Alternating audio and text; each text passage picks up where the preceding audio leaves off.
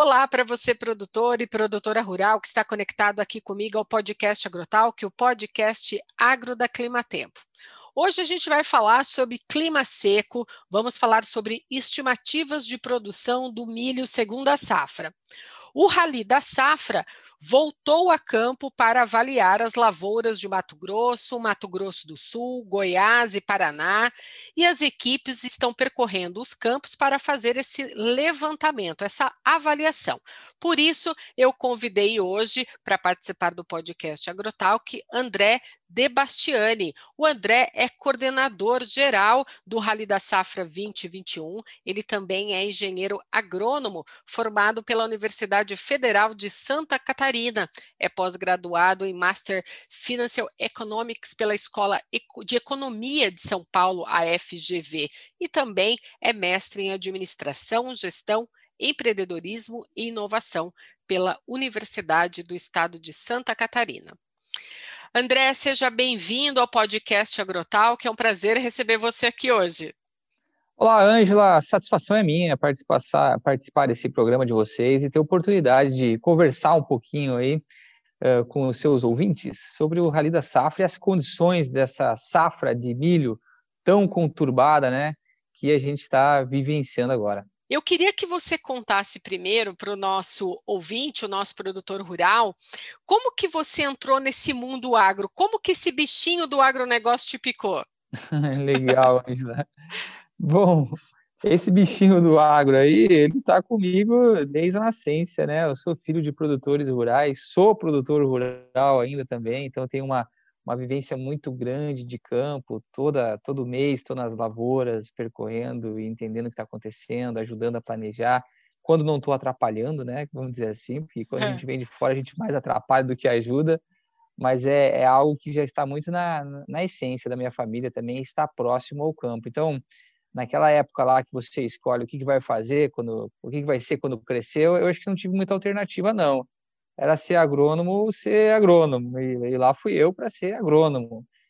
Mas a, a, toda a minha, a, minha, a minha carreira mais acadêmica, eu sempre tive muito, muito interesse em conhecer um pouco, um pouco do negócio do agro, né? do, do lado do agronegócio. E sempre também tive uma linha de estudar mais administração, gestão, estudei muita finanças também, depois fui fazer mestrado. E eu lembro quando eu me formei, entrei na AgroConsult aqui, eu bati na porta e falei, ó, oh, quero vir trabalhar aí, pô, André Pessoa na época. Ele falou, não, não, eu tô, não tô contratando. Eu falei, não, mas eu quero. Daí a gente começou a bater papo e no final das contas saí contratado. E já estou na empresa já há um bom tempo, virei sócio da empresa também. E foi uma carreira que foi sendo construída aos poucos, mas sempre muito próxima ao agronegócio brasileiro. E, claro, no início muito focado aqui no sul do Brasil, né, que é a minha origem. Uhum de Campos Novos, mas depois pelo Brasil, pelo Brasil todo. E o Rally da Safra é um projeto que a gente tem um carinho imenso aqui, porque meio que ele divide com as, com as nossas histórias aqui dentro da AgroConsult, porque foi o projeto que nos deu a oportunidade de conhecer a realidade da agricultura brasileira e ter a oportunidade de estar em contato com tanta gente interessante, né? E conhecer os nossos rincões. Sim. Falar um pouquinho do, de como que eu entrei nesse mundo agro. O Rally da Safra, ele já está atuando há bastante tempo, eu venho acompanhando o trabalho de vocês ao longo dos últimos anos, e eu vi que vocês começaram uma nova etapa no mês passado, no dia 23 de maio, a etapa de avaliação do milho segunda safra. E eu sei que essa temporada do milho segunda safra é uma das temporadas mais complexas dos últimos tempos, porque o produtor rural, ele é sempre desafiado Quando ele não é desafiado pela, é, pelo preço da commodity, ele é desafiado por, pelos insumos ou por uma praga no campo, e aí vem a questão também climática, que é uma questão que deixa o produtor de cabelo em pé. Então, eu queria falar um pouco sobre esse clima seco, esse plantio tardio aí, que está trazendo aí umas análises menos favoráveis com relação à estimativa de produção de milho segundo a safra. Então, conta para gente um pouco é, a sua percepção sobre esse cenário agora desse plantio mais tardio, empurrando esse desenvolvimento das lavouras para um calendário, uma janela mais curta. Muito bem, vamos lá então. Eu acho que você descreveu muito bem aí a realidade do produtor rural que está sempre tendo que enfrentar uma série de dificuldades, seja intempéries climáticas, pragas, preços, uh, câmbio, uh, não, para, né? Os desafios é. não, não param nunca, isso é a nossa realidade, é o nosso dia a dia, e a gente acaba trabalhando muito a resiliência aqui, né, de conseguir sempre fazer um pouquinho melhor para estar tá à frente e mesmo em momentos difíceis conseguir superá-lo. Esse ano mesmo, que é um ano difícil em termos climáticos, a gente vê sim que tem produtor tendo bom resultado. E muitas vezes é, é isso, é fruto do trabalho que ele vem, vem fazendo, da resiliência que ele conseguiu uh, levar também para as suas lavouras, com um trabalho de solo, com um trabalho de cobertura, uh, com uma adequação de manejo, que faz com que talvez ele perca um pouco menos do que talvez o vizinho que, que não fez tudo isso daí. Mas, de fato, Angela, esse é um ano muito difícil, uma safra bem complicada. A gente já imaginava que essa segunda safra de milho seria difícil, né? Desde lá na, do nosso planejamento, porque quando a gente estava lá em setembro, outubro, esperando as chuvas para plantar soja, elas não vinham. E cada dia que não tinha chuva para plantar soja, a gente já ficava pensando, caramba, e o meu milho? Como é que eu vou fazer com o milho lá na frente? Então, esse cenário que nós estamos vivenciando hoje, ele começa no plantio da soja, que ele ocorreu de uma forma muito tardia também. E, e, e, ele não parou por aí, porque quando a gente conseguiu plantar a soja, gente falou, beleza, agora, agora vai. Só que daí a gente teve condições climáticas bem adversas ao longo do desenvolvimento, algumas regiões passaram por veranicos, tivemos alongamento de ciclo em outras regiões, ao exemplo do Paraná, que a gente alongou o ciclo da soja. E quando a gente foi colher a soja, a gente se deparou com outro problema, que foi chuva na colheita. Ele atrasou mais um pouquinho ainda para a gente conseguir uh, tirar toda a soja do campo e começar os trabalhos de plantio de milho. E isso daí já era março. A gente está falando do mês de março. Sim. O plantio do milho segunda safra, que a gente costuma dizer muito, né? O plantio bom é o plantio que você faz em fevereiro. Se plantar em janeiro, melhor ainda, mas o fevereiro que é o cenário ideal de plantio de milho no Brasil, quase como um todo, né? Mato Grosso um pouquinho antes, outras regiões vão depois passando um pouquinho para frente, mas de forma geral, o plantio bom é o plantio de fevereiro. E esse ano, a gente teve pouco plantio em fevereiro. A gente não conseguiu avançar da maneira como nós gostaríamos em termos de plantio ao longo do mês de fevereiro. E daí você pega alguns dados, por exemplo, se a gente olhar o, o oeste do Paraná, que é uma região que planta mais cedo no Paraná. Paraná praticamente teve 80% das lavouras plantadas em março. 80%. E a gente divide muito, vocês aí na Clima Tempo também acompanham muito isso, né? Que a gente tem lá o nosso calendário de risco climático em cada uma das regiões. Sim. Então, se a gente consegue plantar basicamente lá no Paraná até a, a segunda semana de fevereiro, uh, perfeito. A gente está lá num calendário ideal. Se a gente avança aí para mais uma semana, você começa a entrar num baixo risco ainda. Se vai para a última semana de fevereiro, você está num risco médio. Agora, entrou em março, e daí, claro, quanto mais você vai avançando as semanas ao longo de março, mais você se insere num cenário de plantio de alto risco, de janela de alto risco. E, basicamente, esse é o cenário que nós temos. Nós plantamos muito atrasado, num cenário numa janela de risco climático bastante elevado. Então, se a gente falar para o Paraná, esse é o cenário de 80% das lavouras plantadas já ao longo do mês de março. Se a gente for para o Mato Grosso do Sul, a gente vai lá, tem tem a maior parte também plantada em março, mas Mato Grosso do Sul avança um pouquinho ainda para a primeira, primeira semana de março, como uma, sendo uma semana ainda de risco médio. Então, a gente teria 48% plantado na primeira quinzena de março e 31% plantado na segunda quinzena. Vai para Goiás, mais 61% das lavouras plantadas em março. E Mato Grosso, talvez seja o estado que conseguiu plantar um pouco mais cedo, vamos lá com seus 40% da área plantada em março, tudo sob janela de risco elevado. Então, esse é um ponto importante que caracteriza bem o que nós temos nessa safra, né? que é um plantio tardio. E esse é um risco que todo produtor já sabia. Quando a gente plantou lá em março, a gente sabia que a estava plantando já numa janela de risco elevada.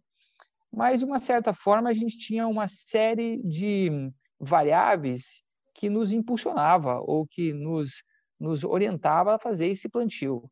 A primeira delas é que a gente já tinha contratado uh, esses insumos, né? A gente começa a comprar insumo para milho quando a gente está antes de plantar soja ainda. Então, esses insumos já estavam dentro de casa. E de dizer de passagem que foi um ano que a gente investiu bastante né, em tecnologia.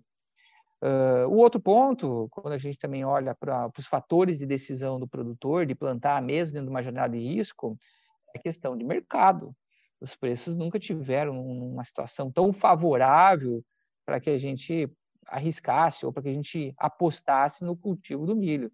Então, esse é outro fator que nos levou também a apostar nessa, nessa janela. Agora, o que a gente não contava naquela época, em fevereiro, março, quando a gente estava plantando essas lavouras, é que o clima ao longo do mês de março, abril e maio fosse um clima seco. E daí vocês da Clima Tempo aí podem falar melhor do que a gente de Sim. como o clima de fato se comportou ao longo desses meses. E aí está o fator negativo que a gente tem, na verdade, talvez a, a conjunção dos dois fatores, né?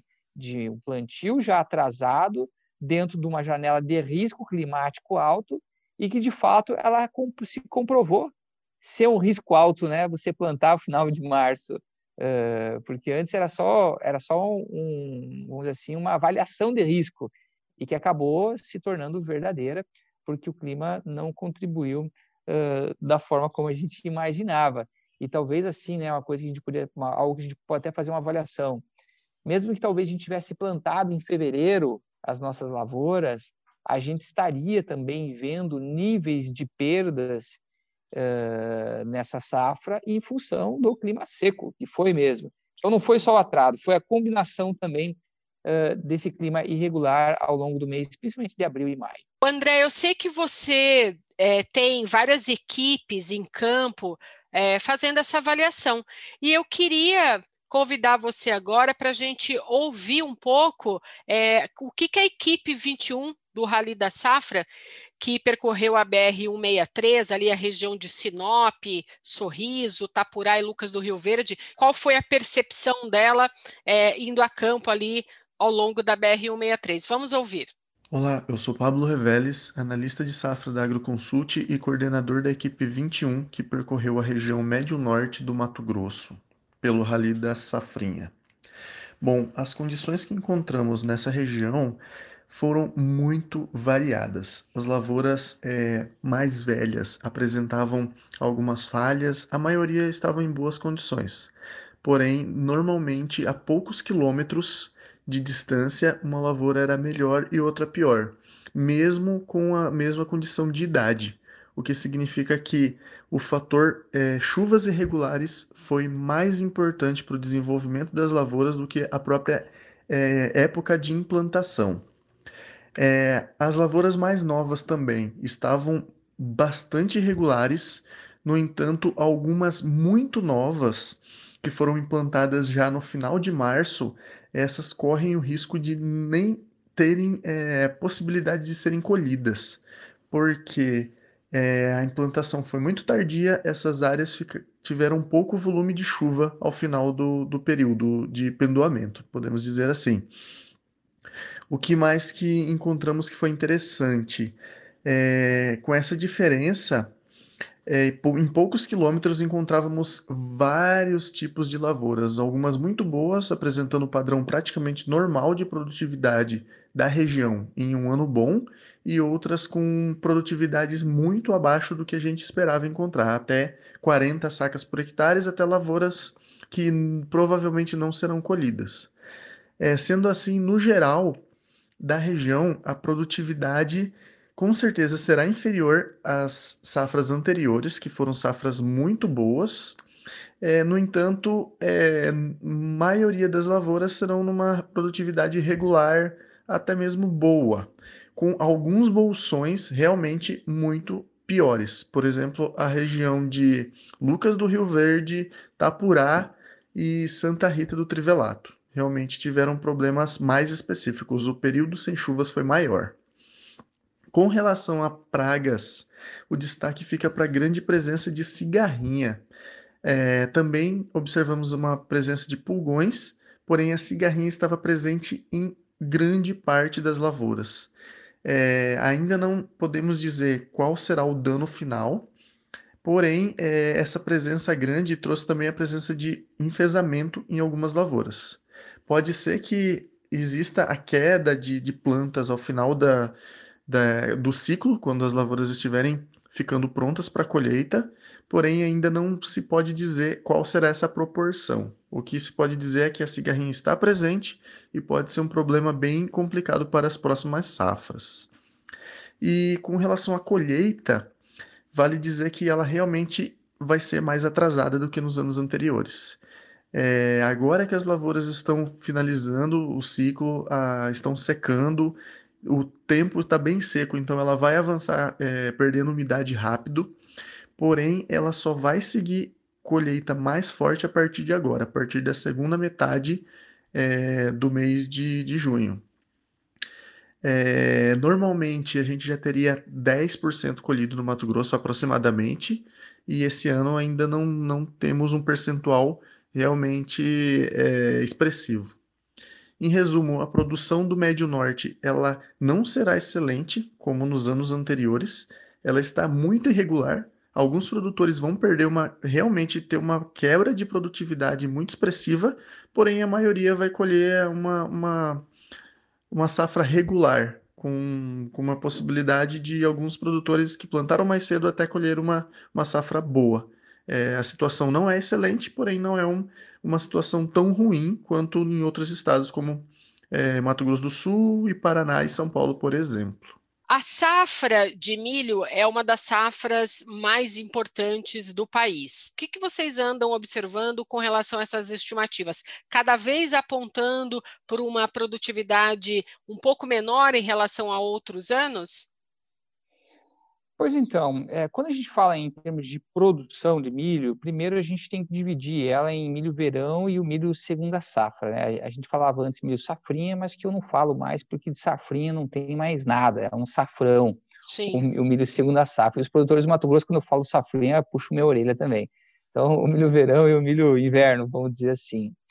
É, e começando para o milho verão, que tem aí uma representatividade muito grande no sul, foi uma safra que sofreu também a gente olhar para os dados aí do Rio Grande do Sul, em termos de, de, produtividade, a gente vai ver perdas muito grandes em relação ao potencial que essa safra tinha, e mesmo quando a gente olha para Santa Catarina e Paraná. Então, a gente já deixou uh, na mesa, vamos dizer assim, uh, produção no cultivo de milho-verão.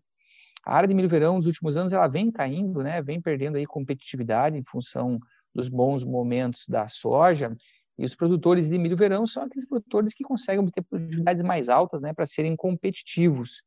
E esse ano foi um ano que, de fato, eles sofreram, principalmente os produtores aí de Santa Catarina e Rio Grande do Sul, foram os produtores que mais perderam, o Paraná também foi afetado, e a gente está é, tá falando de uma produção de milho verão de algo em torno de 24,9 milhões de toneladas, quando poderia ser, sem dúvida alguma, acima aí dos 27 milhões de toneladas, em função de todo o potencial hoje uh, genético que a gente tem no campo, todo o trabalho que o produtor tem feito com adubação e manejo dessas lavouras. E há de se ressaltar também que esse ano a gente tem um, um, um novo inimigo, que na verdade ele não é novo no Brasil, mas para o sul é, que é a cigarrinha. A cigarrinha também trouxe prejuízo para as lavouras de milho verão e é um problema muito grande que a gente está vendo agora na segunda safra também, e a gente vai ter que aprender a lidar com mais essa praga aí que está tirando o sono dos produtores.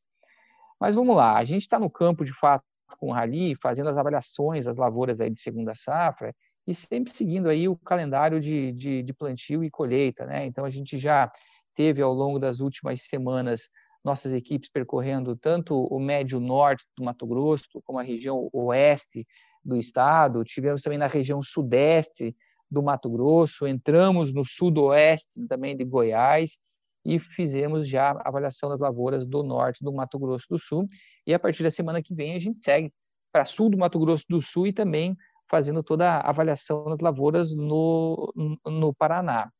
E quando a gente olha para números, a gente, antes de ir para o campo, a gente divulgou a mercado uma primeira estimativa de produção. Na verdade, não foi a primeira, né? Porque desde o começo do rally a gente vem trazendo os números de soja e sempre trazendo os números de milho também, e já apontando agora nessa última estimativa para uma redução de produção em relação à safra passada. A gente está falando hoje de uma estimativa, e daí, de novo, é um número pré-rally, esses dados a gente, a gente levantou antes de ir para campo, de uma produção de 66,2 milhões de toneladas contra uma safra de 76,7 milhões de toneladas uh, em 2019 e 20, né, de milho segunda safra. Então, só aí a gente está falando de 13,7% de queda. E é uma queda expressiva quando a gente olha principalmente para dados de produtividade. Nossa maior produtividade média já alcançada no milho segunda safra foi na safra 2018-19, quando a gente conseguiu produzir 101 sacos por hectare. Na safra 19-20 tivemos alguns problemas, fomos para 95 e agora a gente está indo para 76,4 sacos por hectare, que é o nosso número ainda pré-estimativa, né? Uhum. Que isso representa basicamente 20%. Então, por que, que essa produção não é menor? Ela não é menor porque a gente vem, a gente, a gente carrega talvez dois pontos positivos que eu acho que vale a pena a gente ressaltar aqui em relação a esse milho segunda safra. Uhum. Que o primeiro deles diz respeito à área de plantio. Nós estamos vindo numa crescente do, de plantio de milho de segunda safra surpreendente. Cada vez mais a gente está conseguindo utilizar melhor a terra, né? Então, não só a safra de verão, mas conseguindo entrar com uma safra, com uma segunda safra e tendo uma penetração maior dessa segunda safra, o que é um resultado sensacional. Só esse ano a gente tem aí basicamente um milhão de hectares a mais de milho segunda safra. É um resultado impressionante. Safra passada também a gente teve um crescimento muito grande, quase um milhão também, estamos tendo mais um milhão agora, e é possível daqui para frente a gente veja outro milhão aí de hectares sendo uh, acrescentados à nossa área de produção. E isso é um fator muito positivo, porque a partir do momento que você aumenta a área, você está aumentando o seu potencial de, de produção. E o segundo fator positivo que nós temos diz respeito ao incremento de tecnologia. Você lembra que a gente falou antes do milho safrinha e que eu não gosto mais de usar esse termo? É porque o safrinha ele tinha muito uh, da pegada de você estar tá plantando um milho apenas para fazer cobertura, sem, sem grandes investimentos. Então o produtor não estava preocupado em escolher um híbrido de alta tecnologia, não estava preocupado em fazer uma adubação uh, fosfatada aí de, de pesada, porque a ideia era você conseguir fazer uma cobertura, colher um pouquinho de milho para cobrir os custos lá variáveis e deu. Hoje não. Hoje o milho, segunda safra, se tornou um grande negócio, trazendo rentabilidades aí tão boas quanto da soja. O produtor passou a investir mais. Então a gente tem que considerar também que ao longo do tempo a gente tem um incremento em termos do nosso potencial produtivo em função do investimento em tecnologia.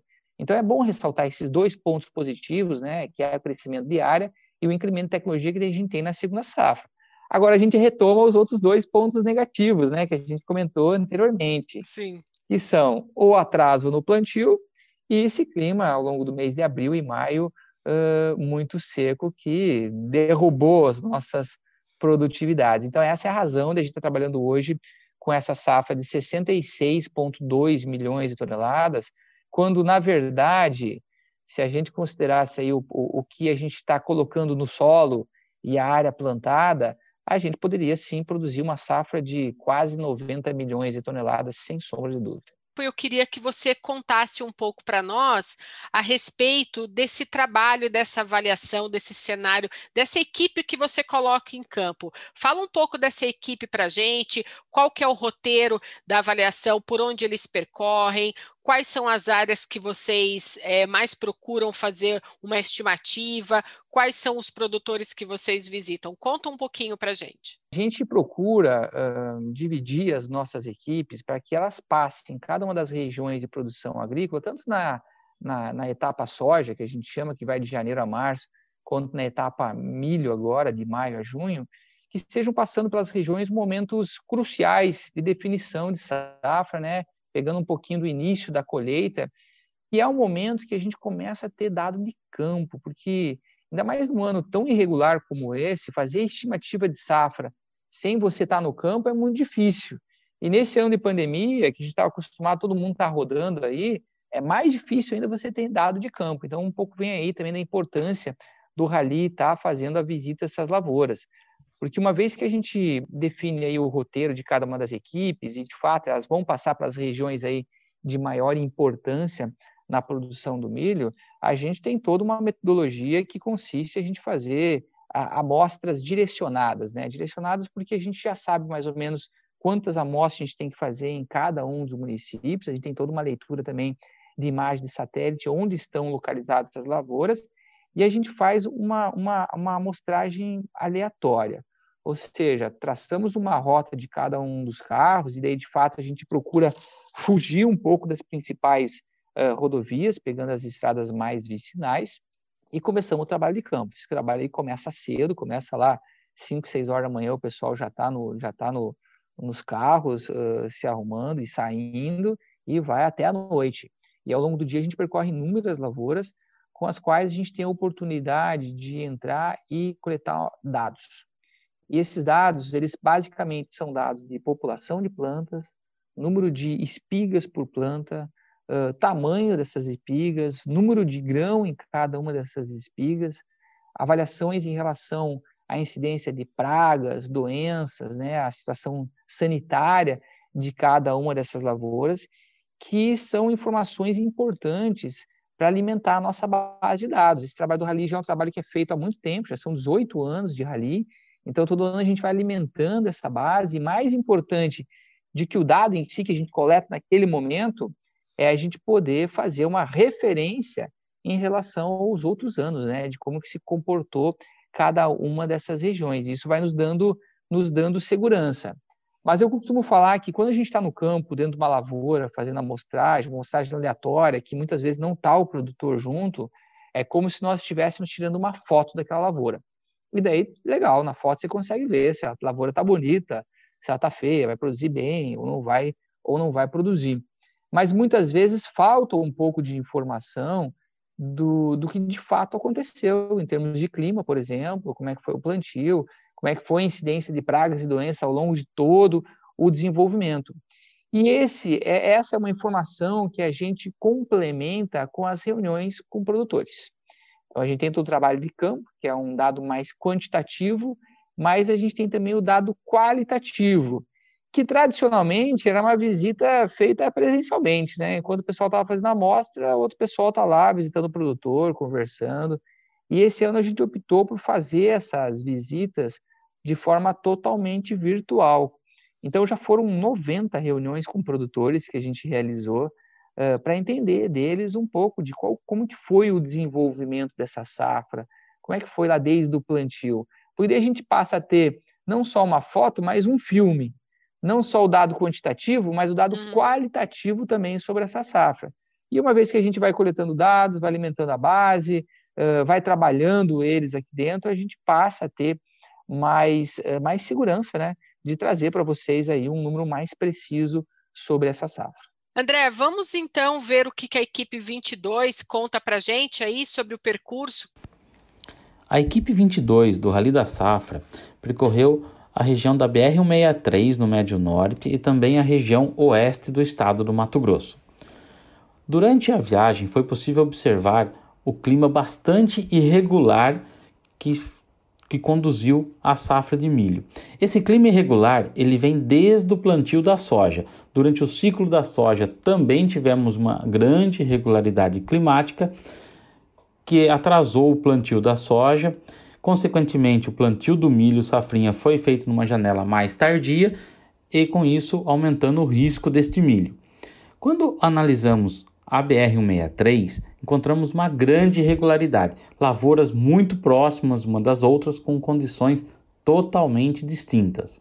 Algumas áreas com grandes perdas, outras áreas com perdas um pouco menores, porém um potencial abaixo quando comparamos aos anos anteriores. Já na região oeste, é uma condição um pouco melhor. As lavouras estavam mais uniformes, o clima choveu de forma mais regular e tivemos menos perdas de forma generalizada. Quando comparamos a região oeste do estado com as demais, a região oeste é a melhor região do estado neste ano. Meu nome é Adriele Brimer, sou analista de safra da Agroconsult e coordenadora da equipe 24 do Rally da Safra, o qual percorreu a região sudeste do Mato Grosso, sudoeste do Goiás e norte do MS, realizando as avaliações das lavouras de milho segunda safra. Conseguimos observar nestas avaliações os efeitos das chuvas irregulares e do atraso de plantio. Uma maior parcela de milho foi implantada dentro de um calendário de maior risco devido ao atraso na colheita da soja. Esse atraso associado às chuvas mal distribuídas e de baixo volume no decorrer de toda a safra resultaram na enorme irregularidade das lavouras que encontramos durante este trajeto.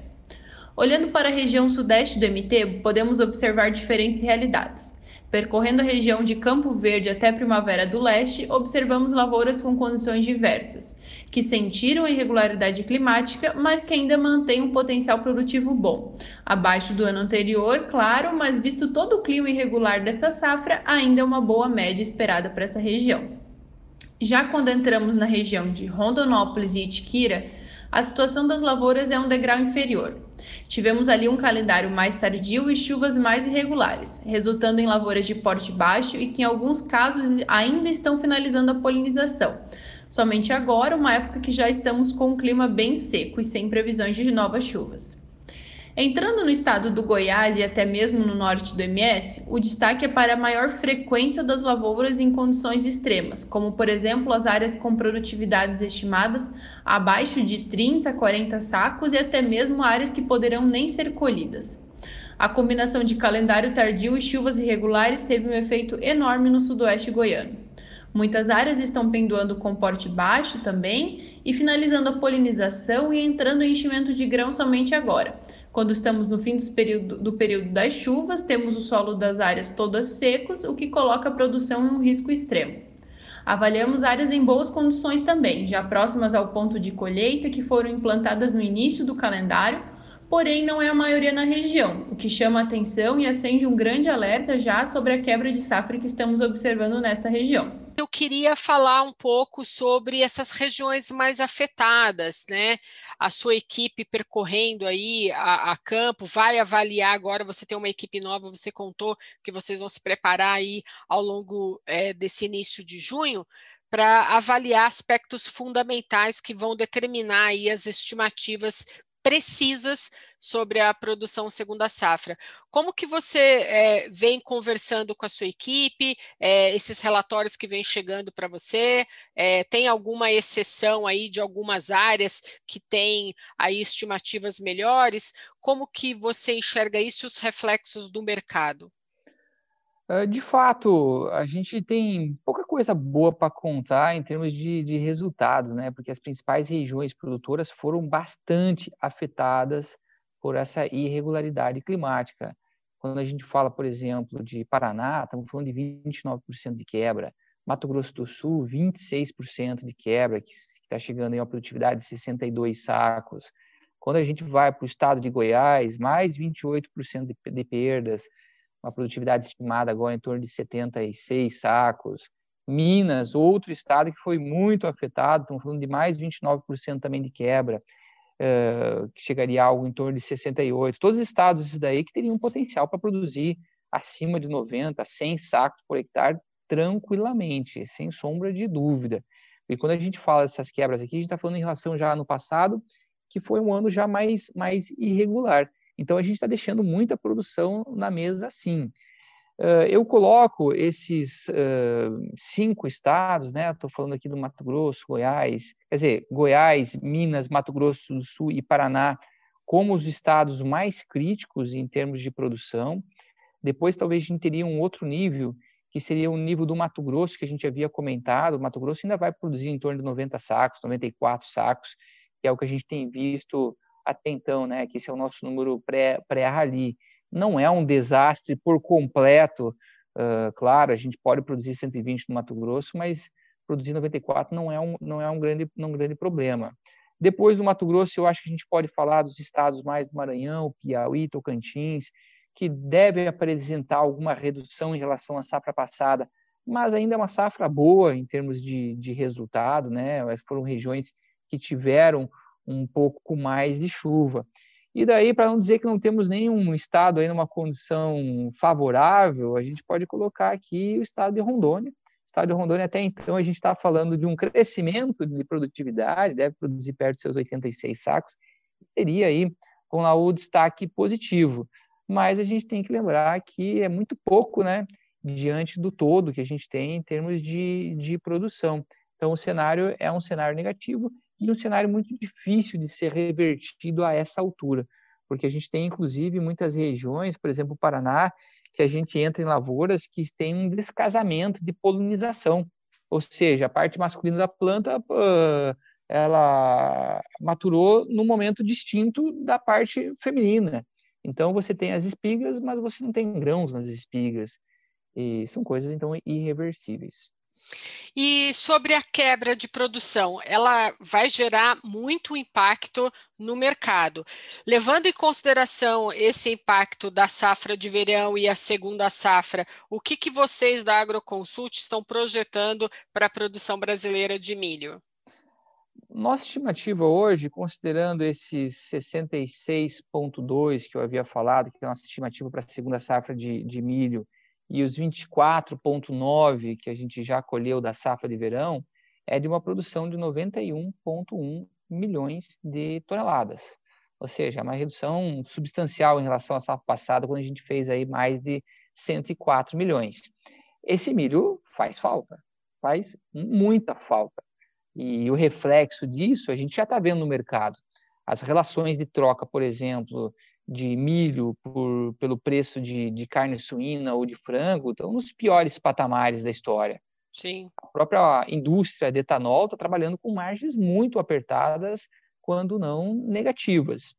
Agora, é um mercado consumidor, o um mercado consumidor interno que a gente tem, sem dúvida alguma a gente vê um pouco de reflexo também em termos de, de, de volume, mas é um mercado que não deixa de existir, o reflexo vai ser preço final que seja o consumidor vai acabar pagando mais ou a própria indústria né, vai ter que arcar com essa, essa diferença. Talvez o maior impacto que a gente vai ver seja em exportações. Aquele volume lá de 35 até 40 milhões de toneladas que a gente já exportou, hoje não, não vai chegar nem perto. É muito mais provável que a gente fique lá nos seus 25, 26 milhões de toneladas.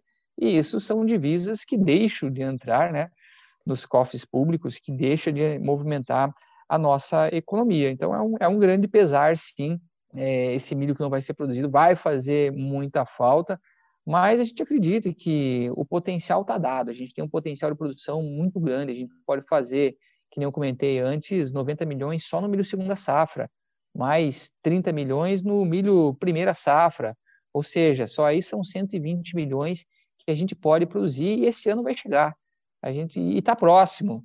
Um ano que a gente vai plantar numa condição boa, vamos ter uma condição climática boa e vamos produzir bastante e recuperar esses níveis de estoques, porque por mais que a gente tenha um cenário muito favorável de preço para o produtor agora, ele não é um cenário bom quando a gente olha para a cadeia como um todo, porque o produtor acaba se beneficiando agora, mas a gente tem todo um reflexo em termos de economia também, né? Que esses altos preços uh, trazem. Então a gente quer mesmo é produzir bem, ter um, um cenário de preço equilibrado, que talvez seja a melhor forma de a gente fazer dinheiro. Sim. A gente tem que olhar para um cenário mais otimista, mas o seu palpite qual é? Que a perspectiva é que do que o ano termine com estoques um pouco mais baixos? É inevitável, eh, dado uhum. que a gente uhum. já está colocando aqui em termos de estimativa, é inevitável que a gente tenha estoques mais baixos, sim. Esse número, a gente tem que lembrar que a gente está falando de 66 milhões, ele não é número final a gente ainda vai trazer, depois de ter rodado todas as regiões, vai trazer os resultados finais para vocês. Uh, torço para que a gente consiga subir um pouco esse número, mas uh, as condições não são boas. A gente não pode tapar os olhos também, não. A gente sabe que tem muita coisa ruim acontecendo, inclusive risco de geada em algumas regiões agora no Paraná, que você fica mais apreensivo ainda, e isso tem que ser analisado dia a dia. Inclusive, não existe um número final ainda, né? Esse número final ele vai depender de como que o clima vai se comportar. Mas eu queria até já aproveitar para fazer o convite para vocês que no dia 24 de junho uh, vai ser a data que a gente vai fazer o evento de encerramento do rally, e daí vai trazer uma estimativa atualizada, baseada aí nos dados de cada uma das regiões que a gente percorreu e com resultado finais para cada uma delas. Quiçá seja um número um pouquinho melhor desse que a gente está vendo agora. Eu fico agradecida por o seu tempo aqui no podcast Agrotalk, para você trazer para a gente aí essas perspectivas sobre a segunda safra de milho. Eu desejo muito boa sorte a você, a equipe toda do Rally da Safra. Muito obrigada pela sua participação. Conte com a gente sempre, você é nosso convidado para voltar aqui para falar depois aí das estimativas finais, viu? Bom, eu só tenho que agradecer a oportunidade, deixar um grande abraço para todo mundo que está nos escutando, convidá-los para acompanhar o Rally, tem todo o trabalho que a gente tem feito por meio das redes sociais, a própria TV Rally, que é um programa semanal aí com informações sobre do campo e o que, nossas equipes estão vendo. Então, convidá-los para viajar por esse Brasil que produz junto com a gente. Tá joia. Muito obrigada, André, e até a próxima. Um abraço e até a próxima.